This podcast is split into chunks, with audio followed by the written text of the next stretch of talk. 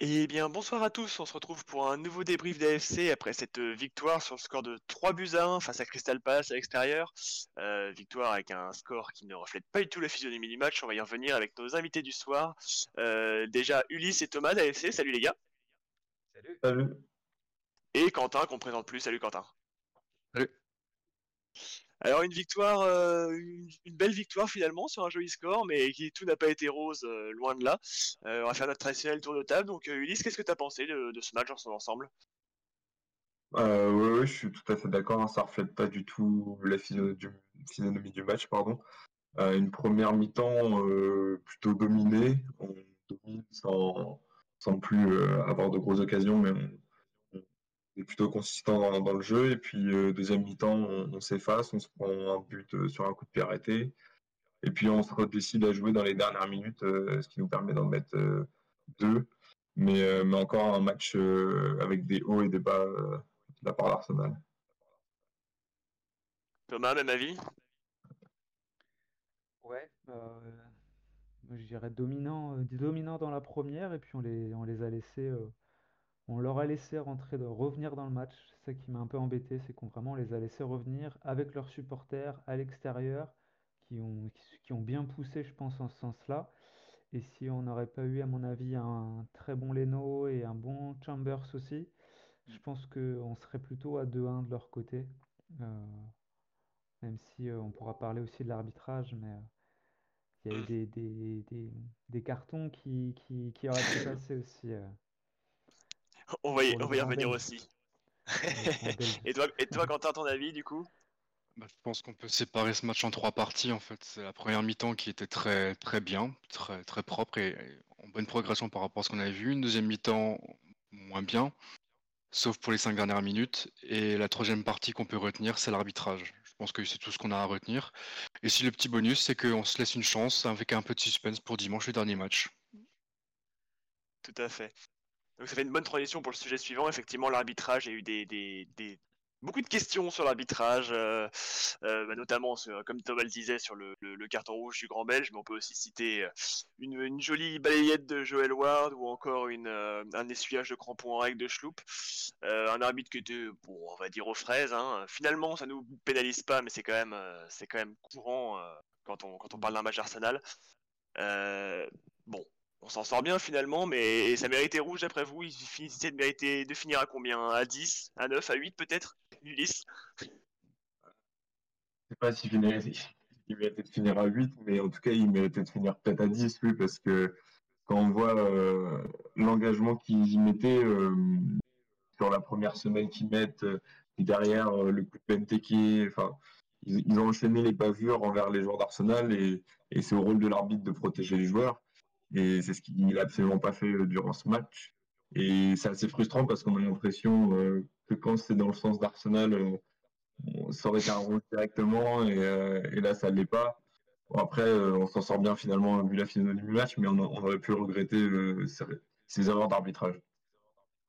Tout à fait, ouais. On peut aussi parler de Lavar qui a, qui a vérifié l'action, qui a bien vu le, le, coup de coude de, de Benteke, qui a décidé de rien dire, euh, qui aussi allé vérifier une main euh, imaginaire sur le but de Martinelli euh, sur le 2-1.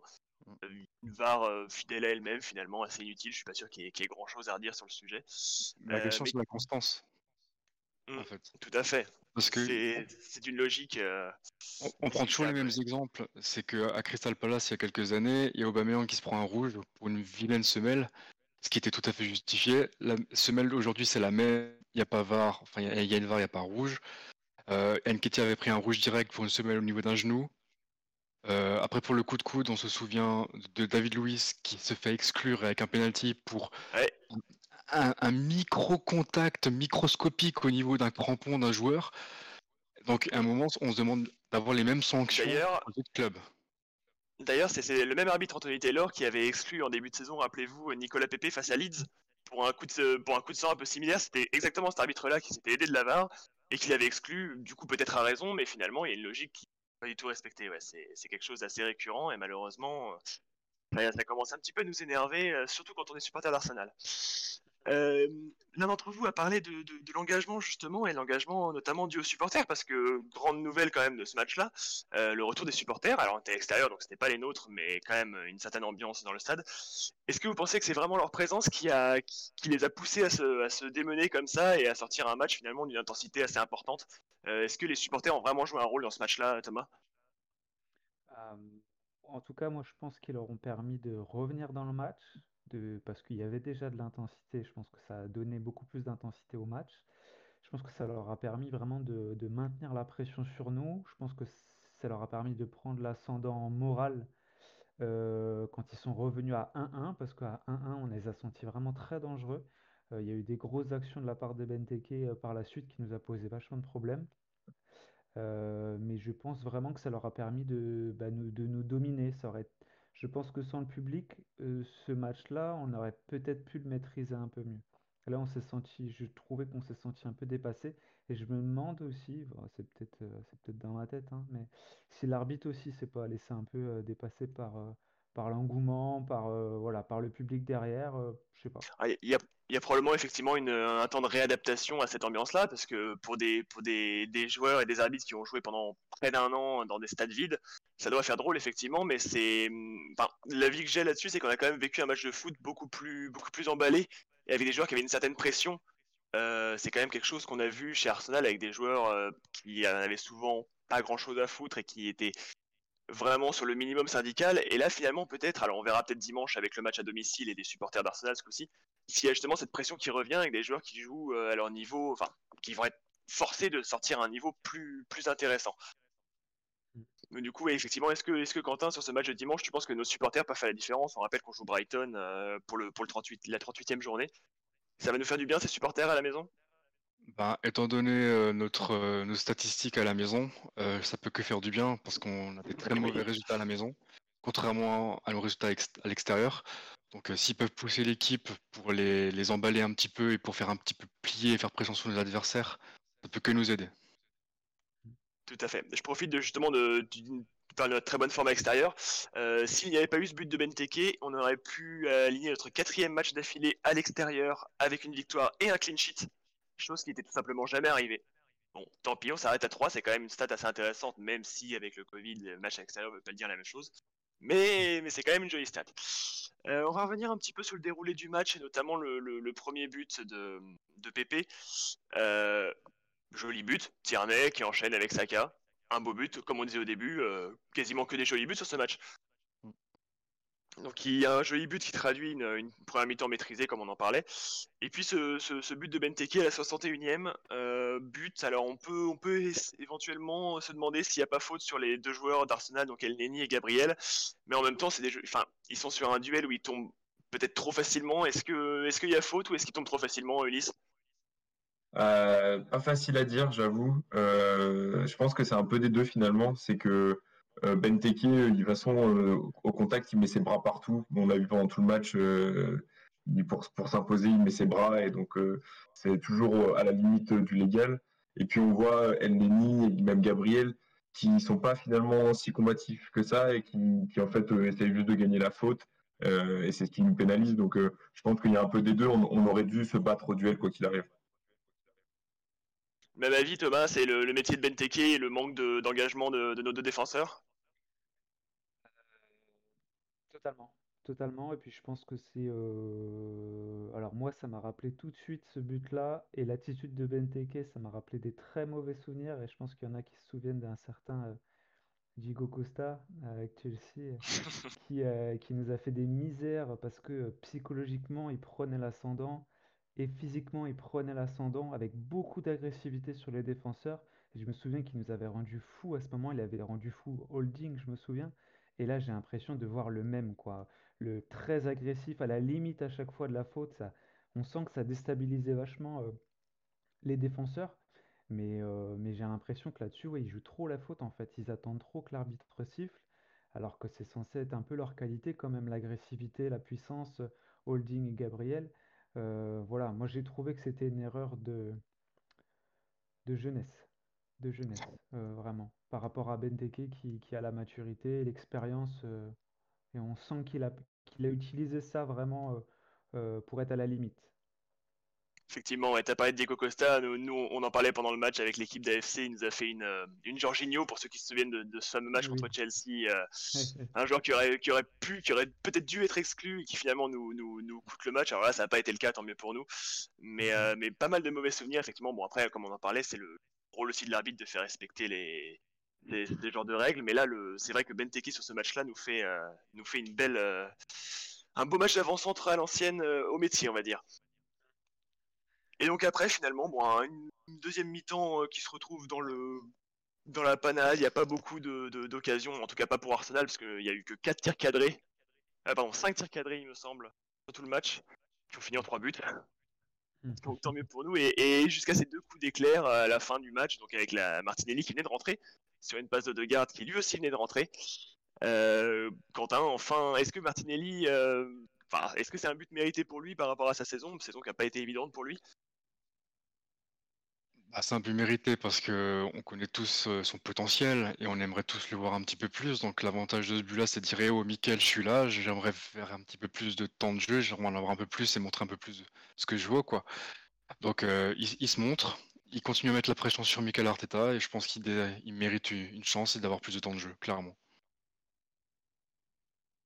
Et juste derrière ça, donc, du coup, ce troisième but de Pépé, euh, bah, pas grand chose à dire finalement, un joli but qui vient sceller le, match euh, contre le cours du jeu, on peut le dire, hein, c'est triste à dire, mais, je pense qu'on est d'accord là-dessus. Et donc finalement, une victoire 3 buts à 1, tant mieux pour nous, et ça nous permet de, de, de je vais pas dire de rêver parce qu'on parle de la 7 place de première ligue, mais, d'espérer une compétition européenne euh, pour la saison prochaine. Est-ce que tu crois toi Ulysse à la qualification en 7 place? Forcément, on est, on est fan d'Arsenal, on, on est toujours euh, à croire euh, que notre équipe va, y arriver, mais euh, c'est vrai que j'ai du, mal à y croire parce que déjà on n'a pas notre destin en main, que, on, doit, croire et on doit espérer beaucoup de défaites de la part de, nos concurrents directs. Donc c'est vrai que c'est difficile d'y croire, mais on ne sait jamais. Mais la vraie question, c'est de savoir si est-ce qu'on le mérite sur cette saison qui a été chaotique même si on y arrive, est-ce qu'on le mérite euh, Est-ce que c'est vraiment une bonne chose pour nous? Euh, Malgré tout, c'est des questions qui restent en suspens. Est-ce que tu penses qu'on le mérite du coup, Thomas? Est-ce qu'on mérite d'aller en Europe l'année prochaine, même si c'est en C4, euh, la, nouvelle, la nouvelle compétition européenne?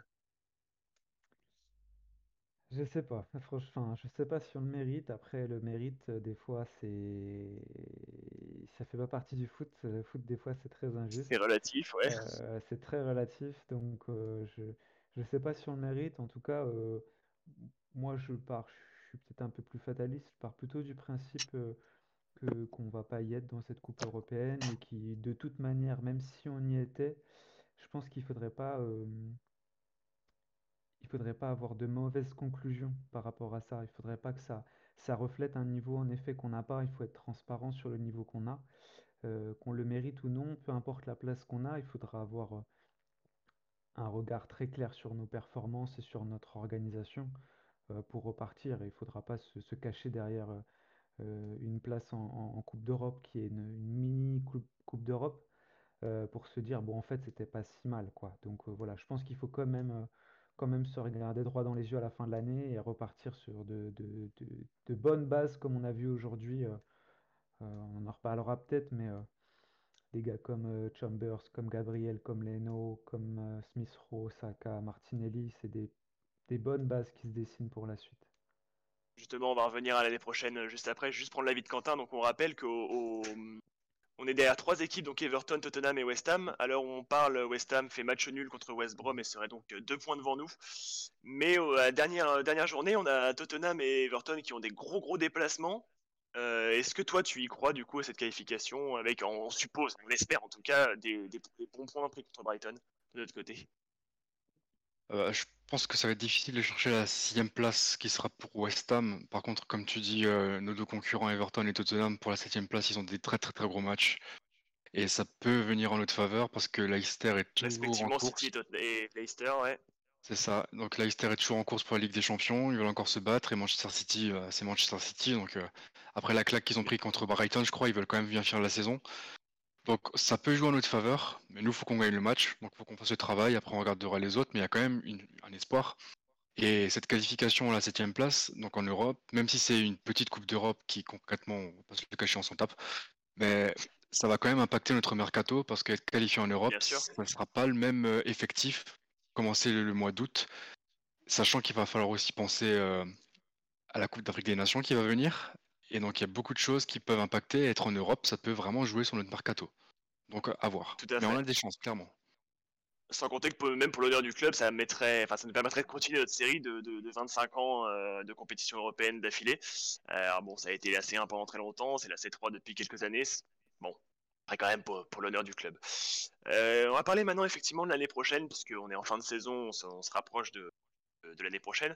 Euh, on va parler de l'effectif, donc effectif qui va forcément être impacté, comme disait Quentin, par, le, par nos, résultats et nos éventuelles qualifications ou pas en Coupe d'Europe. Euh, à travers un joueur qu'on a vu aujourd'hui, enfin en tout cas qu'on a peut-être peu vu, c'est Aubameyang qui a encore fait un match très très compliqué. il a touché un nombre de ballons absolument ridicule et qui finalement joue à un poste auquel il y a également Alexandre Lacazette. Lacazette dont on, parle éventuellement d'une prolongation euh, ces derniers temps pour lui. Est-ce que finalement c'est une bonne idée pour lui de prolonger quand on voit que sur un match comme ça, il rentre même pas en jeu? Est-ce que est-ce qu'on garde quand même la casette euh, Ulysse? Est-ce qu'il va rester finalement? On rappelle que son contrat dure jusqu'à l'année prochaine. Euh, difficile à dire. J'ai vu qu'ils étaient peut-être euh, en train de, réfléchir pour le prolonger une année de plus, donc ça serait pas sur une longue prolongation. alors forcément, moi personnellement, j'adore la casette et, son style de jeu. Je trouve qu'il colle parfaitement à notre équipe et, et au style que Arteta veut mettre en place. Après, euh, forcément, quand on voit qu'il rentre pas en jeu, quand on voit qu'il persiste avec Aubameyang, qu'il n'essaie pas de les faire jouer tous les deux, même si, on a vu que ça marchait pas toujours. C'est difficile à dire pour lui. Et je pense qu'en tant que joueur, pour lui, il a envie d'être titulaire. Il sait qu'il y a des grands clubs euh, qui le veulent, comme l'Atlético, par exemple. Donc, euh, je pense que lui, en tant que joueur, évidemment, le mieux peut-être pour lui, ce serait de partir et d'aller jouer l'Europe dans une équipe compétitive pour nous, c'est vrai que ça serait bien de le garder parce que vraiment, il, colle à notre style de jeu. il a été bon toute la saison. Et ça serait une grande perte pour nous. Oui, surtout qu'il a une mentalité de, vainqueur, justement, qui manque tant, tant à Arsenal, une mentalité de, battant sur le terrain. Euh, mm. Je vais te poser la même question, Thomas, et je rajoute une, la petite question bonus. Euh, est-ce que tu es triste du départ annoncé de, David Luiz et, et peut-être de Willian? Non, je suis pas, je suis pas, je suis pas déçu euh, du départ de David Luiz et de, de Willian. Euh, parce que pour pas mal de raisons, Willian, je sais pas s'il a besoin de donner beaucoup de raisons. C'était un, un mauvais coup de poker de la part d'Arteta. Euh, c'est dommage parce que Willian, il avait quand même fait quelques belles saisons auparavant. Quand même fait une belle carrière, ouais. Mais voilà, plus envie, à mon avis, envie d'aller prendre sa retraite tranquillement. David Luiz, voilà, plus haut niveau, même si en effet dans le, dans le vestiaire c'était peut-être un, un, meneur d'hommes, en tout cas sur le terrain, son, son niveau était, était trop bas pour, pour être un titulaire chez nous. et par rapport à la casette, je trouve que bah déjà Arteta, on a compris quand même que Obama il voulait plus le faire jouer à gauche, qu'il voulait, faire jouer qu'il voulait le faire jouer en pointe, et en pointe, invisible, invisible totalement. Euh, et c'est d'autant plus l'injustice qu'on ressent par rapport à la casette, quoi, parce que moi qui, qui était pas mal critique par rapport à lui, euh, franchement, il, a fait taire beaucoup de critiques. La casette, notamment au niveau de la finition, il a beaucoup progressé. Euh, mais dans l'attitude, quoi. Dans l'attitude, clairement, c'est ça dont on a besoin, c'est clair. Et, et, et Obama, Aujourd'hui, il n'y a ni l'attitude ni le niveau. Et donc, il euh, faut, se poser des bonnes questions pour l'année prochaine parce que je n'ai pas son salaire en tête, mais ça pèse quand même beaucoup. Et Bien son niveau, il pèse pas suffisamment, quoi. Donc, il va y avoir des vraies questions à se poser. Oui. Je te pose également la question, Quentin, du coup, le, le, le Oba Gate, la question entre Oba et Laka, qu'est-ce que qu'est-ce que tu en penses, toi? Bah, déjà que c'est pas du tout les mêmes types de joueurs. Euh, Aubameyang, c'est un joueur qui a besoin d'espace, qui a besoin de créativité derrière lui.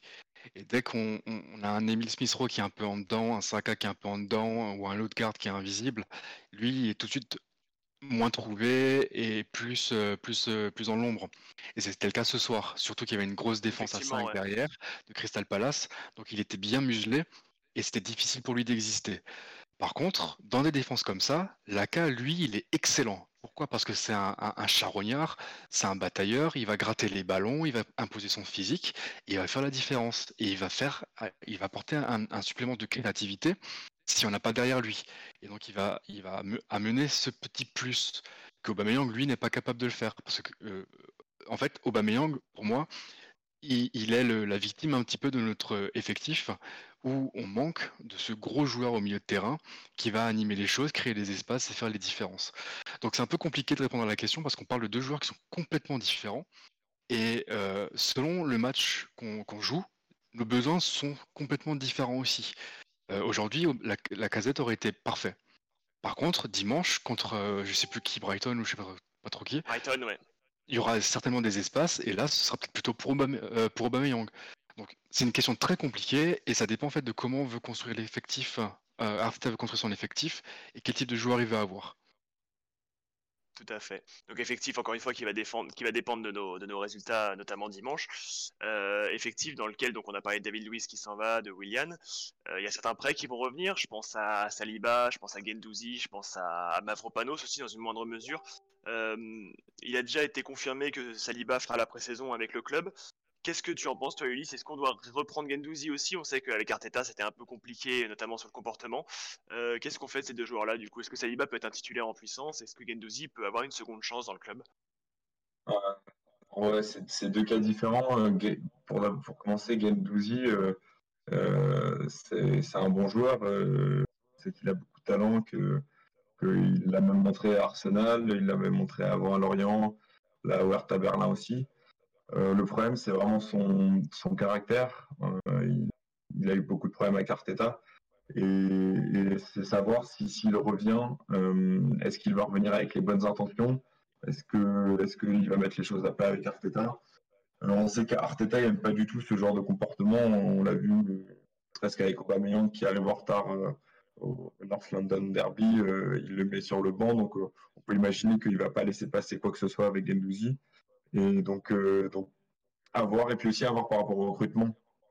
S'il y a un, bon recrutement, par exemple, au terrain, est-ce qu'on peut pas euh, estimer que Gendouzi, ça peut être une bonne monnaie d'échange pour, pour avoir l'argent pour ce recrutement? Euh, tout, tout, dépend des plans de jeu. C'est un bon joueur, mais, mais tout dépend du recrutement. Et pour, pour Saliba, je pense qu'il faut, faut, lui donner sa chance. On, a libéré de la place avec David Luiz qui part on sait qu'il a fait des, merveilles avec Saint-Etienne. Il a, il a fait une très bonne saison là, une très bonne moitié de saison avec, Nice. Euh, donc, euh, il, faut, lui laisser, sa chance, ce qu'elle n'a pas fait Arteta pour l'instant. Et je pense qu'il peut tout à fait s'imposer, euh, il peut tout à fait s'imposer dans notre défense. Très bien. Je vais poser la même question, Thomas. Alors, effectivement, Ulysse a parlé du tempérament de Gendouzi qui pourrait être le problème. Est-ce que c'est peut-être pas aussi une des solutions dans, son engagement? On a, vu, sur ses premiers matchs, notamment sous Emery, c'était un joueur qui en, voulait, qui était capable d'engueuler les, les, tauliers de l'équipe. Et est-ce que, du coup, est-ce que son comportement est un problème peut-être une solution si Arteta arrive à le gérer correctement? Exactement. Je pense que c'est à la fois, euh, double tranchant. C'est à la fois euh, une de ses grandes qualités, son caractère, c'est ce qui fait qu'il est capitaine de l'équipe de France Espoir, alors qu'on sait qu'il y a de très autres bons joueurs en équipe Espoir, euh, des Jules Koundé, euh, euh, des, des Hudson Edouard et autres. Ce, caractère-là, c'est aussi, c'est aussi son âge, hein, c'est aussi, je crois que c'est son coach actuel là, au Hertha qui disait qu'il était en période de, en ado rebelle, en hein, période d'adolescence en gros. Euh, et, voilà, ça va avec l'avantage aussi, c'est aussi le fait qu'il ait pas, il ait peur de rien. Et ça, je trouve que c'est important euh, parce qu'on l'a vu face à Villarreal et on l'a vu sur d'autres matchs que on, est une équipe qui a peur par moment, qui se fait dominer psychologiquement. Et quand on a continuellement qu'un un Chaka par exemple, par exemple, on perd un peu pied. Euh, moi, je pense qu'aujourd'hui, on ne peut pas se passer de, de joueurs avec du caractère. Et quand on disait quand, tu disais que qu'il n'avait pas peur d'engueuler les, les tauliers, il n'aura pas grand monde à engueuler à, Arsenal. Il n'y a pas beaucoup de tauliers à Arsenal. Hein. Franchement, j'en vois plus beaucoup. Ah, les, tauliers. J'ai les, les joueurs un peu plus vieux de l'effectif, pardon, pardon, je me suis mal exprimé. Non, mais franchement, moi je suis, je suis pas contre franchement d'avoir des joueurs, euh, des joueurs comme ça qui reviennent. Après, c'est aussi une qualité de coach hein, de pouvoir euh, manager des, des caractères, de pouvoir manager des, des joueurs comme ça. euh, ça fait partie de l'équilibre d'une équipe. On peut pas avoir que des, que des, que des, que des magiciens, quoi. On, doit aussi avoir des, des, charognards, comme on disait, comme disait tout à l'heure Quentin. euh, il en faut. Et aujourd'hui, je pense qu'on en a pas assez. Tout à fait. Je vais te poser la même question, Quentin, avec un autre joueur qui revient de près dont on n'a pas encore parlé, c'est c'est un certain Joe Willock. Euh, Joe Willock qui revit depuis, depuis son prêt euh, cet hiver à Newcastle. Il a marqué encore aujourd'hui son sixième but en 12 matchs. C'est le joueur le plus jeune de l'histoire à marquer dans six matchs d'affilée en première ligue. Donc c'est quand même c'est quand même un joueur finalement qui, qui a du talent. C'est vrai qu'on a eu on a eu un peu de mal à le voir sur ses, ses premières saisons avec Arsenal dans l'équipe 1. Euh, donc du coup Quentin même question les retours de Gendouzi et Willock qu'est-ce qu'on fait de ces deux-là? Bah, ça va être une grande question parce qu'il y a aussi la question de si Xhaka va partir ou pas. Ça tourne aussi en rumeur un petit peu. Euh, parce que sur le papier, théoriquement, euh, Xhaka, euh, Partey et Guendouzi, euh, c'est une paire qui va super bien. hein. Entre Partey qui fait le ménage et Guendouzi qui fait son Guendouzi. Je sais pas comment, comment dire autrement. C'est un poste à part entière, ouais. C'est ça, et qui, et qui fait, ses- qui fait ce qu'il sait faire de mieux. Après, Willock, moi je suis pas étonné. Je- moi je crois en ce joueur. On a quand même de très bons jeunes qui sortent de Highland. Faut leur faire confiance. Tout le monde l'a un petit peu mis au caniveau euh, avant qu'il soit, prêté en, en janvier, ce qui était totalement injuste parce que tous les joueurs à ce moment-là étaient en, en grande galère. Tous les joueurs étaient pas à leur niveau et tout le monde voulait qu'il soit vendu. Alors j'entends actuellement que tout le monde veut le vendre parce qu'il marque des buts pour ramener du pognon. Je suis pas d'accord. Je pense qu'il faut lui laisser sa chance parce qu'il y a un- vraiment un gros joueur Ah. derrière. J'ai j'ai un invité dans mon, dans mon stream, excusez-moi monsieur. Hop là, pardon. Donc euh, il faut leur laisser la chance à ces jeunes. Euh, on veut construire autour des jeunes, Gabriel Martinelli, euh, Balogun, donc il en fait aussi partie, Willock, Gendouzi peut en faire partie aussi. Il faut prendre une décision, mais pour moi, il faut les garder, ces jeunes, et construire autour d'eux. Tout à fait, t'as as mentionné Balogun aussi, on parle beaucoup du départ d'Enketia qui est apparemment acté. Balogun a prolongé récemment, donc il rentrerait probablement en équipe 1 l'année prochaine. Euh, on a aussi parlé de Miguel Aziz qui pourrait être promu avec Léa pour, le début de saison prochaine en tout cas. Euh, donc finalement du, du, beau monde, peut-être de quoi être excité, après ça dépend encore du recrutement. Euh, Qu'est-ce que tu penses de l'année prochaine Ulysse? Est-ce que si on se qualifie pas par exemple dans, le- dans une compétition européenne, est-ce que ça peut être la bonne année donner la chance aux jeunes et faire une bonne saison en PL, du coup avec moins de matchs à jouer sur l'année Ah ouais, je pense que clairement l'année prochaine, euh, on, a déjà vu que là, on avait des jeunes talentueux euh, avec Saka, Smith Rowe. Euh, on voit d'autres qui arrivent euh, justement comme Balogun, Aziz. Il faut continuer à, jouer avec ces jeunes, à les faire développer parce que c'est eux leur eux notre avenir. On a vu que avec euh, avec des joueurs d'expérience, avec des, des, joueurs euh, qu'on pourrait appeler des tauliers, ça n'a pas forcément marché cette année. Que c'est même parfois les jeunes qui ont repris la relève. Donc euh, clairement, il faut, axer une reconstruction sur ces joueurs-là et puis ne pas lâcher le recrutement malgré tout. Faut pas, faut pas se reposer que sur eux parce qu'ils sont jeunes et que c'est pas leur rôle. Mais, mais clairement, il faut, axer, faut axer notre, notre ligne de conduite sur eux. Justement, ce recrutement, euh, on, en parle aussi un peu ces derniers temps, on commence déjà à faire les plans pour l'année prochaine. On parle notamment de Ryan Bertrand euh, en, backup pour, euh, pour Tierney qui a, une santé un peu, un peu vacillante. Est-ce que c'est une bonne recrue d'après toi, Thomas, Ryan Bertrand, dans le même, la même veine que Cédric il y a quelques années depuis Southampton? Pour moi, c'est une bonne recrue. S'il coûte pas cher, il me semble qu'il est en fin de contrat, je pense qu'il va, qu'il va, qu'il va quasiment rien coûter, voire rien coûter. Euh, c'est une bonne recrue parce que c'est un vrai joueur de, de ce poste, qui a toujours joué à ce poste-là. Euh, donc ça sera plus du bricolage. Euh, et c'est un bon, un bon recrutement pour moi parce que c'est un vrai backup. C'est un joueur qui n'a pas du tout vocation à être titulaire. Ça permet aussi à Tierney de vraiment s'installer, euh, si j'espère il est épargné par les blessures, euh, à prendre toute sa place et toute sa dimension dans, dans l'équipe. Euh, mais c'est un joueur qui pourra tenir la route quand il faudra faire tourner, quand il faudra faire reposer. Euh, Pas vrai donc, euh, ça? voilà, je pense que c'est un, c'est un bon, c'est un bon recrutement dans le sens où il est efficace, quoi. Il n'y a pas de prétention, il fera pas des, voilà, on n'a pas grand-chose à attendre de lui, mais il fera le job. Pour moi, il a l'expérience de la, de la première ligue en plus. Donc euh, voilà.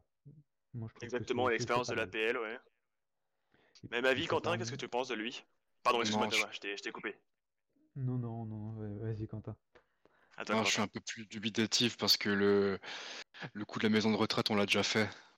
Euh, donc, est-ce qu'on peut pas faire autrement? Euh, Parce que ça mettrait aussi Kieran Terni dans un confort. Est-ce qu'on n'a pas intérêt à mettre, même si c'est juste un petit peu de compétition de la part d'un jeune, est-ce qu'on n'a pas intérêt à le piquer un petit peu pour justement qu'il soit peut-être plus fit? Et, qu'il continue à, s'améliorer Il faut aussi qu'on ait cet instinct de compétition. Et pour moi, Ryan Bertrand, il va se poser sur le banc et puis il va attendre que Tierney se pète en gros. Je sais pas, c'est pas une vision que, qui me rassure vraiment. Euh, est-ce qu'on peut pas chercher un jeune, même si c'est un jeune de notre académie euh, Est-ce qu'il n'y a pas d'autres solutions qui coûteraient tout aussi peu cher? Parce qu'après, il peut prendre un gros salaire aussi, on ne sait pas, mais voilà. Est-ce qu'il n'y a pas plus jeune et plus intelligent pour l'avenir? Alors, on n'oublie pas le retour de Kolasinac aussi, qui a été seulement prêté à Schalke, qui, va revenir cet été. Alors, je pense qu'il a aucun avenir du côté de, du côté de l'Emirates, mais, mais en tout cas, il est toujours sous contrat avec le club. Euh, eh bien, écoutez, messieurs, je pense qu'on a fait un joli tour déjà de ce match et de, de, l'avenir du club proche et lointain. Euh, on va se retrouver dimanche pour le dernier match de la saison. On fera un dernier débrief, puis ensuite on vous annoncera un petit peu ce qu'on a prévu pour le pour l'intersaison et, et le, début de la saison prochaine. En tout cas, merci à vous, merci Thomas et Elise AFC, et puis merci Quentin encore une fois euh, pour ce débrief, et on se retrouve dimanche prochain. Merci les gars. Merci à toi. Merci.